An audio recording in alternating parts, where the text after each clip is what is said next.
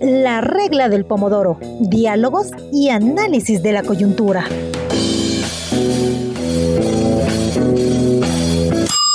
Hola amigos, hola amigas, gracias por acompañarnos en esta nueva edición del Pomodoro. Estamos en el programa 105 de este espacio. Eh, soy César Ricaurte y me complace acompañarlos hoy en una entrega más de la regla del pomodoro. Eh, una regla del pomodoro que hemos titulado con una frase provocadora, ¿no? que es la universidad, institución perversa. Eh, un título que nos remite a un ensayo clásico, histórico, acerca de la Universidad Ecuatoriana eh, que realizó Hernán Malo en los años 70 y en el que justamente lo que hacía Hernán Malo era contestar, eh, reflexionar acerca de una serie de críticas que se le hacía a la Universidad Ecuatoriana en ese entonces. Eh, y uno de los aspectos que, se trataban en, esa época era justamente el tema del libre ingreso. Y es por eso que hemos mm, llamado a este espacio con ese título de un ensayo histórico acerca de la Universidad Ecuatoriana, que es este, la Universidad Institución Perversa. Y para hacerlo, nada, nadie mejor que nuestro invitado de esta noche. Se trata de Iván Carvajal Aguirre, eh, director de la revista País Secreto, escritor, doctor en filosofía, autor del libro Universidad, Sentido y Crítica. Iván fue profesor universitario desde 1973 hasta el 2015. Entre otras instituciones trabajó en las universidades de Cuenca, Católica de Guayaquil, Central del Ecuador, y eh, la puse en la Universidad Pontificia, eh, Pontificia Universidad Católica del Ecuador. Fue director de investigación y posgrados en esta última institución. Ha sido además profesor invitado por la Universidad de Maryland en Estados Unidos y la Universidad de Rovira y Virgili en Tarragona, España, entre otras.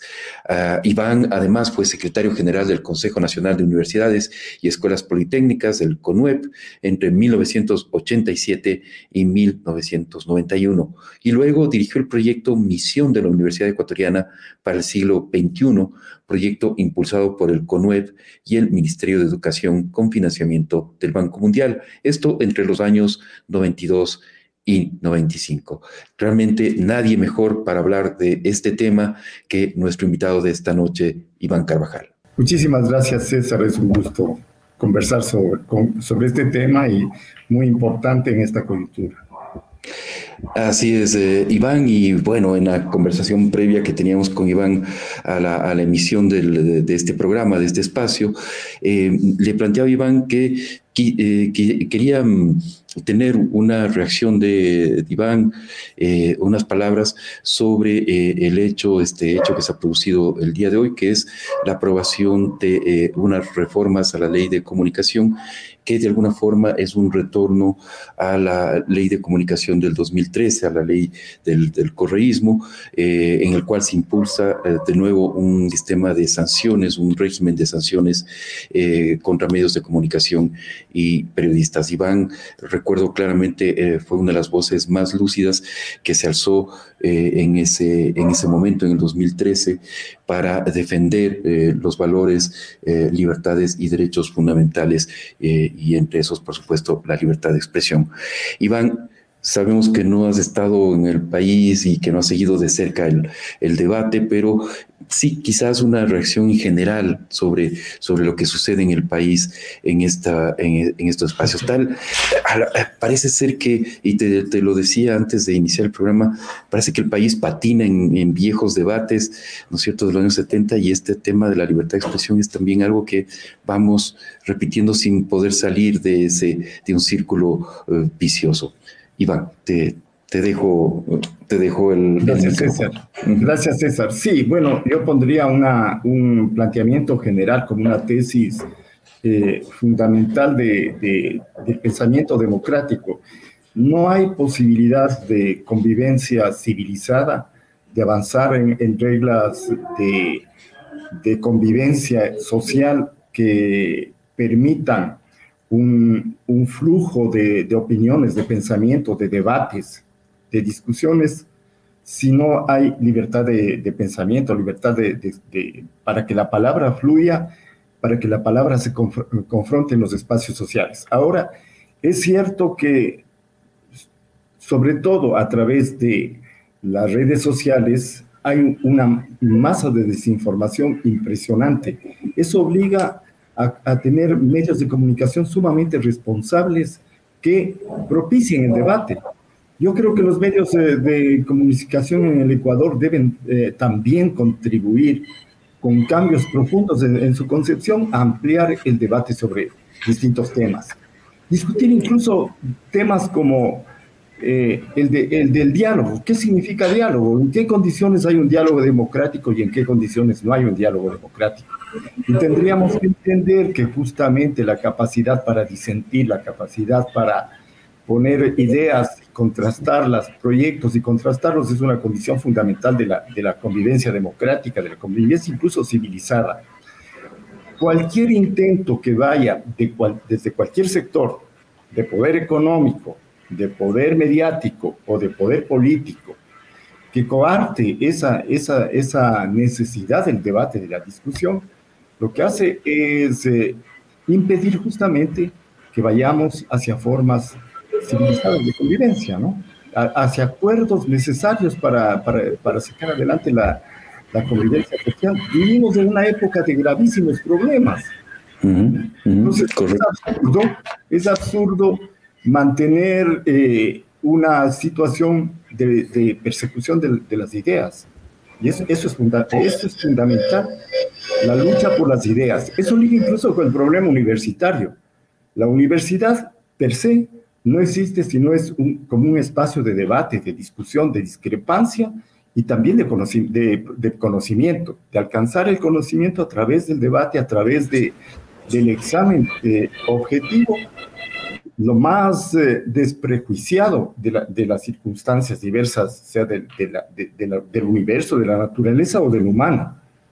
E, esa es una condición básica de la existencia universitaria y del saber, del conocimiento. Entonces, desde ese punto de vista, todo lo que implique controles de, de, distinto tipo que impiden ese, ese, desarrollo democrático, lo que hace es destruir justamente la perspectiva de un, progreso humano hacia formas más justas.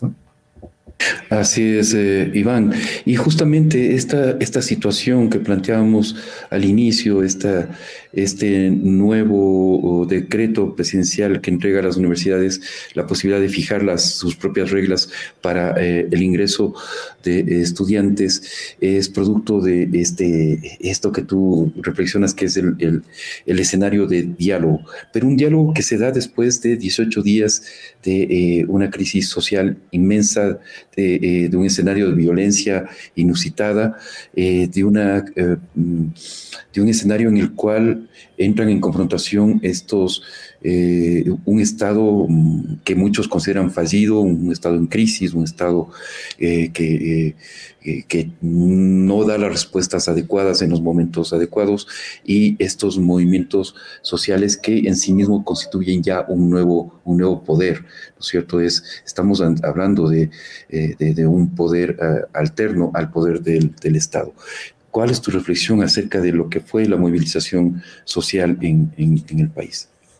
Bueno, eh, allí yo diría que, que, que hay necesidad en, el Ecuador de un examen muy profundo de, las distintas circunstancias eh, que vivimos, porque tal como está la situación no hay salida. Yo veo que hay un gobierno más bien paralizado, el que, el que tenemos actualmente, un gobierno inútil. Hay una, una política bastante caníbal, destructiva, que sin tesis, sin posiciones de ningún sector. Y la violencia que nosotros criticamos porque se expresa en las calles eh, a través de actos que ciertamente puede, son cuestionables, cuando, cuestionamos, cuando vemos eso, nos olvidamos de la violencia cotidiana que, significa eh, la miseria enorme que, en la que, eh, en la que eh, viven, por ejemplo, los campesinos indígenas de la Sierra del Ecuador y muchos sectores campesinos del país. Nos olvidamos de la miseria, de la violencia que implica una sociedad que no da perspectivas para los jóvenes. Y eso, eh, eh, en ese contexto habría que, eh, de, esa violencia, habría que también discutir sobre qué es la, cuál es la estructura política de este país, qué, qué es este sentido republicano. ¿Qué, ¿Qué, pasa en un país donde no nos conocemos, donde no entendemos los, los, quienes vivimos en Quito, qué sucede en Guayaquil y viceversa? Es una situación tremendamente grave porque hay una desconstitución no solamente de, de, de las instituciones, que es cierta, ¿no? sino una, una, una una debilidad que también afecta a los, a los nexos sociales, a la, a la, a la vida, eh, a la sociabilidad. Eso es muy grave lo que está pasando entre nosotros. No es, no es tampoco una situación única en el Ecuador, es algo que se extiende de manera grave eh, contemporáneamente. Y ahí, por ejemplo, vale topar este, este problema de libre ingreso. Comenzaría por una observación. El título de, de, de, de, la, conversación de hoy, Institución Perversa, es el ensayo de Hernán Malo. Fíjate, fíjate que es una respuesta a los ataques a la universidad que provenían de la dictadura de Velasco Ibarra, del proceso eh, de, ataque a la universidad de los medios de comunicación. La, la universidad era vista como, una, como la responsable de, de, de, muchos eh, desastres de la, digamos, de la vida social. Y era muy común entonces achacar a, a, la mala formación de los profesionales, etc. Hernán Malo, por eso dice, es, eh, la universidad es una institución perversa. ¿Cuál es el contexto en ese momento que es muy importante del libre ingreso? Porque en el año 69 se produce eh, eh, la toma de la Universidad de Guayaquil por los bachilleres, hay una masacre y las universidades inician un proceso de libre ingreso en esos años. Ahí la presión es muy compleja. Cuando examinamos el proceso ya históricamente, vemos que eso es en un contexto en que se impulsa un desarrollo del país en términos desarrollistas, y en eso coinciden los izquierdistas, el Banco Mundial, bueno, perdón, no el Banco Mundial, pero sí, el, por ejemplo, el, programa Alianza para el Progreso, eh, los, eh, la, banca de desarrollo que, que, existente en ese momento, el BID, y es, son plataformas en que un examen detenido hace ver que unos y otros lo que están impulsando es por una modificación del sistema universitario que sirva, a la, en el caso del Ecuador, a la industrialización naciente, a la a la urbanización creciente, a cambios que se producen en la estructura agraria, a la construcción de redes, eh, de, redes de, carreteras, viales en el país. Entonces se necesitan profesionales. Pero por otra parte, hay una presión de, la, de sectores sociales que no estaban incorporados a la educación superior. Eh, en ese momento, por ejemplo, fíjate, crecen las universidades de provincias. Mm el número, eh, se incrementa el número de mujeres que entran a la universidad. Gracias al libre ingreso, madres que habían abandonado la universidad para criar a sus niños, vuelven a la universidad a, concluir sus estudios. Es cierto que eso encuentra a, una, a las instituciones universitarias en situaciones precarias. Mi generación de, de maestros universitarios en gran parte se formó eh, de la noche a la mañana enfrentando el problema de, la, de la, avalancha que se produjo, que se da sobre todo hasta 1975-76 y ahí continúa con un ritmo de crecimiento más o menos ponderado. En condiciones eh, de, dificultades enormes de, infraestructura, con cursos de estudiantes de ciento y pico de estudiantes eh, que enfrentábamos, ¿no es cierto? Sin bibliotecas, etcétera. Hoy las condiciones han cambiado. Para gran parte de, las familias, ese proceso significó que sus hijos por primera vez llegasen a la universidad. Gran parte de, la población ecuatoriana vivió ese fenómeno. Y luego cambiaron las circunstancias, Estamos en un momento totalmente distinto. Cuando este, eh, hablamos de los años 70 no había, no había internet, no teníamos computadores, máquina de escribir, mimeógrafo para reproducir los, los cursos. Hoy tenemos otras condiciones. En perspectiva, en este siglo nosotros podríamos plantearnos como proyecto universal, global, mundial, que en perspectiva que es el siglo en que vamos a avanzar hacia la universalización de la educación superior. Lo ideal sería que todo el mundo vaya a las universidades, ¿no? Pero claro, eso significa pensar para qué sirven las universidades. Ha cambiado la función de la universidad sustancialmente. En el Ecuador tenemos hoy novedades como un, crecimiento enorme de la, de la, eh, universidad privada. Yo soy enfático, los últimos años trabajé en la Universidad Católica, pero dentro de la propia Universidad Católica siempre expresé mi criterio de que, de que la función del Estado es fundamentalmente la educación pública, ¿no? Y crear las condiciones para que también participen eh, sectores privados sin afán de lucro, sin afán de lucro, en el proceso educativo. Yo estoy, no, no, no, no creo que el afán de lucro sea virtuoso en, el sistema universitario, es profundamente perverso. Y entonces la principal tarea de la, de la universidad, perdón, del Estado, de la función del Estado, es desarrollar la educación pública. Si nosotros miramos el contexto de europeo, ¿cuáles son cuáles, no hay ningún país de Europa Occidental no, no hablo del sistema británico, sino de Europa Occidental. Ningún país de, de, Europa Occidental tiene un sistema privado como el fundamental. Todo el sistema fundamental en Italia, Francia, Alemania, eh, los países escandinavos, España y, eh, Portugal, es eh, un sistema público, es educación pública gratuita. ¿no? Entonces, lo mismo, si miramos América Latina, ¿cuáles son las principales universidades? En México, la UNAM. En Brasil, la Universidad de Sao Paulo, de la de Campiñas, la de Río de Janeiro, son universidades públicas. Es decir, allí donde hay que poner la atención en este hecho de que la responsabilidad fundamental del Estado es impulsar la educación pública, superior también. Toda el sistema educativo, pero superior también. Esto eh, eh, significa que, por supuesto, entonces hay que mirar que las directrices fundamentales, respetando márgenes de autonomía, para que crezcan incluso eh, entidades privadas, prosperen y que, a las que hay que exigirles, como también a las públicas, calidad, ciertos marcos de, cumplimiento de, estándares. Sin embargo, digamos, en ese proceso eso significa, por ejemplo, pensar en recursos económicos, pensar en, en condiciones que impulsen no solamente el proceso formativo, sino algo que, muy importante y que en el Ecuador es casi nulo, el proceso de investigación.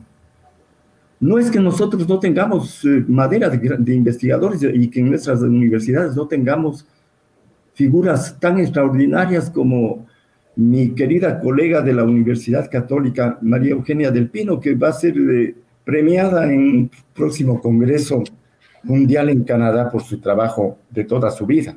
¿no? Es un ejemplo de, que podemos y, hemos hecho investigación, por ejemplo, fundamental en situaciones precarias, con, con estados, con un estado que ha destruido muchas, en muchas ocasiones, destruyeron el gobierno de Sixto Durán Ballén, lo que, el, impulso que se había dado en, en, los años anteriores, desde, desde el gobierno prácticamente de Hurtado, hasta el gobierno de Borja y los primeros momentos del, gobierno de, Durán Ballén para el sistema de, de, investigaciones universitarias en Ecuador. Destruyó Correa en el 2008, y, perdón, en el 2006 y en el 2010 en el 2008 hubo un, impulso que lo cortó en el 2010. Es decir, esa parte es también fundamental. Mm. Ahora bien, eh, debemos entender que hemos pasado, también necesitamos un cambio profundo de la propia mentalidad de las autoridades universitarias, de la estructura universitaria, porque no puede ser que en una época como la actual continúan con las viejas estructuras de facultades, escuelas, absolutamente este, en, estructuras feudales dentro de las universidades. ¿no? no puede ser que continuemos con el esquema de que hay que seguir eh, una carrera rígida desde el inicio. Eso, eso ya no es así en el, mundo contemporáneo. Tenemos que entender que las universidades deben romper su sentido de claustro. Ahora son universidades abiertas. Deberíamos eh, llegar a un punto en que podría desde mi, desde mi casa tomar cursos en cualquier universidad del mundo finalmente. Y eso ya es posible. Ya es posible, así es. Y que me convaliden en la Universidad Central o en la Politécnica Nacional o en la Católica o en cualquier universidad. Pero nosotros todavía mantenemos ideas aldeanas, ideas estrechas de mente, y eso dificulta, por ejemplo, entender los procesos que podrían modificar la situación de, de los estudiantes, de los jóvenes. Ahora bien, tenemos el problema de más, una masa que está presionando por entrar a la universidad. Justamente iba a preguntar eso, Iván. ¿Tú crees que se dé una nueva avalancha como la que, la que describiste se dio en los años, en los años 70? Yo no creo que a ese mismo nivel, ¿no? Pero, es, eh, hay, pero lo que pasa es que en ese momento la, había la expectativa de los jóvenes que entraban a la universidad de realmente cursar la universidad y, y tener ciertas condiciones de trabajo más o menos aseguradas. El problema que tenemos el día de hoy es que hay masas de profesionales y, profesionales muy bien formados, con doctorados, maestrías, buenas carreras universitarias, que no tienen trabajo. Sobre todo, no tienen trabajo eh, eh, profesionales desde los 35 años para abajo, yo diría 40 años para abajo, no, es, no tienen trabajo estable.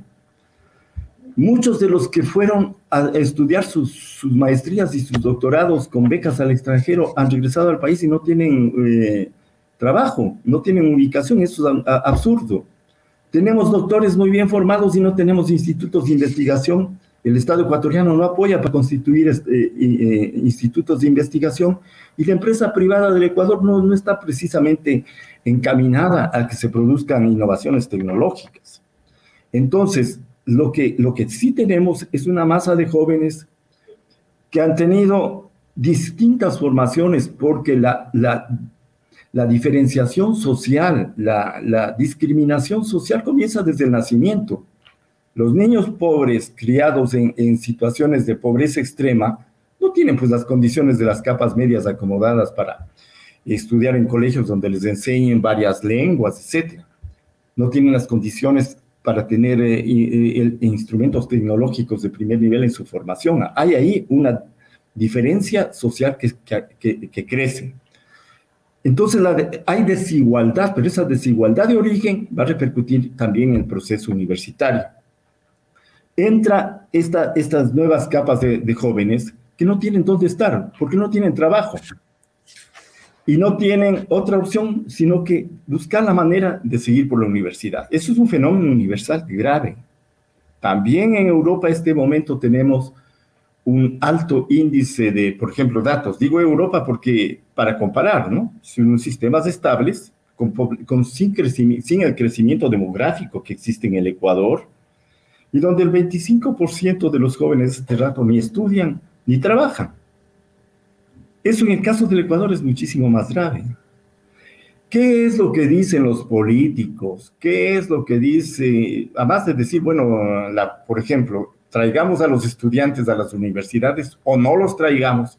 ¿Qué es lo que dicen los políticos? ¿Qué es lo que dicen los gobernantes respecto de, de, de esa situación de los jóvenes?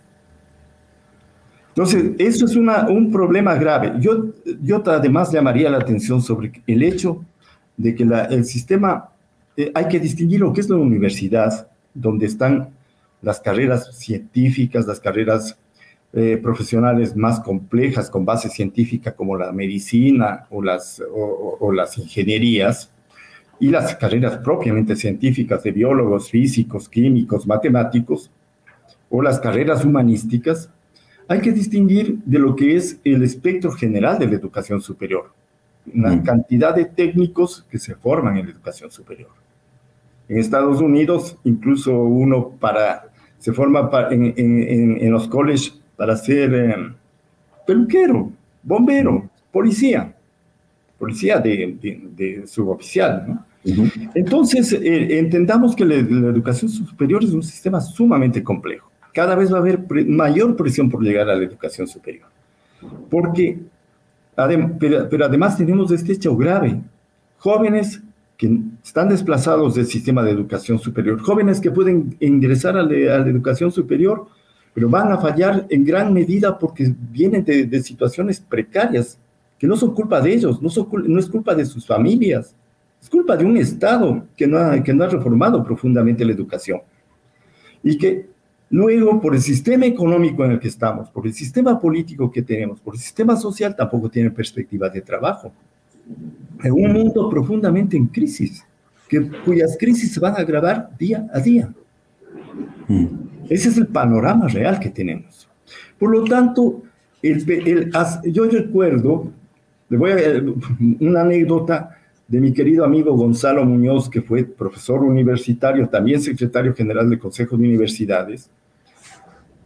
Él fue eh, alguna vez estuvo en el Consejo de Ciencia y Tecnología que presidía en ese momento el vicepresidente de la República, el doctor Blasco Peñerrera. Y en alguna reunión el doctor Blasco Peñerrera había dicho, bueno, es que no entiendo para qué sirven las universidades, tanta gente metida ahí. Y Gonzalo Muñoz ya había dicho, doctor, señor vicepresidente, una cosa que es importantísima, es guardería de jóvenes. Si no, si no tuviésemos las universidades, fíjese dónde estarían esos jóvenes. Eso multiplica por lo que, eh, por lo que acontece hoy día. Entonces, es tremendamente grave lo que tenemos. hay, que, hay que tener la perspectiva global y no quedarse en, en la medida inmediata de si dejamos que, los, que las universidades reciban más estudiantes o no. Pero además, el decreto por sí solo es absolutamente incompleto. Porque ¿cómo van a financiar las universidades la infraestructura, los, la contratación de profesores, las aulas, el sistema, las bibliotecas, sistema informático, etcétera, para acoger a, esa juventud que se venía quedando fuera? Así es. Eh, Iván, vamos a presentar en este momento los resultados de, la, de un sondeo que hicimos en redes sociales. Se preguntó a, nuestra audiencia eh, lo siguiente, el gobierno eliminó el examen de ingreso a las universidades en el Ecuador. ¿Está usted de acuerdo? Los resultados que ya aparecen en pantalla son eh, de, por el sí, 58,5% de, de la audiencia está eh, de acuerdo con esta medida eh, y eh, quienes no están de acuerdo representan el 41,5%. Este sondeo obviamente no tiene un valor estadístico, sino que es, representa simplemente la opinión de la audiencia de este espacio. Pero de todas maneras, Iván, hay una amplia opinión pública a favor de eh, justamente la eliminación del examen de ingreso a las universidades. ¿Cuál es tu opinión? Bueno, eh, en realidad, eh, digamos, me parece que la opinión del sí o no es una opinión inmediatista, ¿no? Si uno te expresa, sí, estoy de acuerdo, no estoy de acuerdo, pero el problema es, digo, sí, estoy de acuerdo, y luego, ¿qué pasa cuando quieren entrar a una eh, universidad u otra y le dicen, sí, pero no tenemos eh, posibilidades de recibirlos? Sí, los jóvenes no van a tener, para muchos de estos jóvenes que, que, que, presionan por ingresar, no van a tener dinero para entrar a las universidades privadas. Muchas sí se beneficiarán del, de, de, de, esa presión. Pero ya han dicho algunas eh, autoridades universitarias, sí, pero nosotros no podemos recibirles y vamos a tener que, tomar exámenes de, admisión. Porque no es que se elimina por completo eh, las reglas de admisión, lo que se elimina es un examen. A mí me pareció siempre curioso que que los eh, estudiantes chilenos estaban luchando por suprimir un examen semejante al de acá. Ahí, está, ahí estaban uh, Irene Vallejo, y no es Irene, la, la, diputada Vallejo del Partido Comunista, era de las personas que vino a saludar acá y, a, um, señalar su, su uh, adscripción, digamos, al, al gobierno eh, de Correa acá. Y ellos estaban peleando por cuestiones que estaban poniendo aquí en la ley. Mm. Es decir, estaban contra eso y acá estaban poniendo la ley, como mm. es este examen como tal. Un examen eh, que tiene tremendos problemas, porque si, si en el examen determino que el estudiante tal por su puntaje no puede estudiar, eh, digamos, eh, psicología, y tiene entonces que ir a, una carrera que no le interesa. Eso es tremendamente grave, es, es uno de los grandes problemas que tiene, que tiene ese tipo de exámenes. Y está bien suprimirlo. Ese, examen es, había que suprimirlo. Pero no quiere decir que eso implique eh, que, las, que haya libre ingreso en las universidades, porque no, puede, no pueden recibirles. Entonces vamos a tener ese problema desde mañana. Como bien señalas, algunas autoridades ya lo, lo han señalado.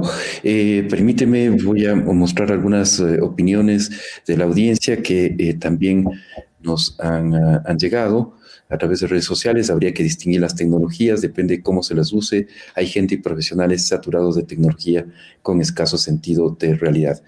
Eh, en unos casos desplazamientos, en otros adictivo. Esto nos dice Luis Herrera, eh, quien además te manda saludos, eh, Iván.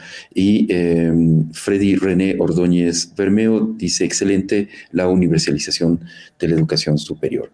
Iván, quisiéramos un cierre, nos hemos pasado unos poquitos minutos de, de la hora pautada, de, la, de estas 30 minutos pautados, pero siempre es muy, muy interesante, es un aprendizaje escucharte. Em, ¿Cómo, ¿Cómo, ves tú el, futuro? ¿Qué, qué, ¿Qué, se debería hacer? ¿No cierto? Aparte de asignar recursos, ¿no cierto? En un Estado que además tiene serios problemas de financiamiento, ¿no es cierto? Pero eh, aparte de eso, ¿cómo se debería concebir el, eh, el tema universitario? Bueno, y, yo lo que te diría, César, por ahora, eh, es que necesitamos en este campo, como en muchos otros, un profundo y serio debate. Para mí hay un, serio problema de lo, eh, en, la, institucionalidad ecuatoriana y en los sistemas de, comunicación, de información que tenemos de tal manera que no es posible realmente abordar las cosas. volvería a, la, precaria condición de nuestros medios de comunicación que no posibilitan, por ejemplo, que haya un debate, una discusión seria, profunda de estos temas. Eh, yo creo que los medios de comunicación podrían contribuir modificando sustancialmente su actitud frente a los, a los debates necesarios de la sociedad soy bastante pesimista, ¿no? soy bastante pesimista ya, ya en todos los campos que, que trato de, de, ver por dónde podemos salir, el campo cultural, las instituciones culturales, eh, el sistema político. Ah, a mí más bien me llevan a, a, no tener previsiones de avance, ¿no? Sí, no veo, no veo interés eh, en, las organizaciones políticas por salir adelante, no veo interés en los medios de comunicación. Me parece que incluso las universidades eh, no hacen lo suficiente para debatir los problemas. Las facultades de ciencias sociales son casi silenciosas, ¿no? Contrasta con el pensamiento anterior. No tenemos eh, espacios de, de, de, de, debate, no hay, no hay un movimiento editorial que permita realmente reflexionar en serio sobre... Yo comparo con las discusiones en Colombia este rato, o las discusiones en Chile, y digo, pero ¿dónde estamos nosotros? Nosotros y los peruanos, ¿dónde estamos? Mm. Bien, Iván, te agradecemos muchísimo esta, esta conversación esta noche. Ha sido muy ilustrativo eh, conversar contigo y ojalá eh, este, este, este espacio sea, eh, este pequeño espacio sea un, inicio de ese debate que ojalá. nos parece absolutamente necesario, como tú dices, sobre este y otros temas del, del país. El, el, país no se lo está pensando hacia el futuro y eso es un, realmente muy, muy, muy grave.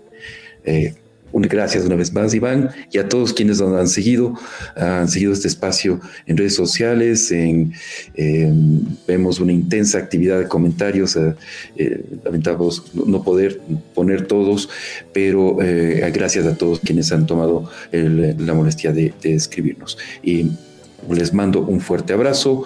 Nos volveremos a ver la próxima semana. Hasta luego. La regla del pomodoro, diálogos y análisis de la coyuntura.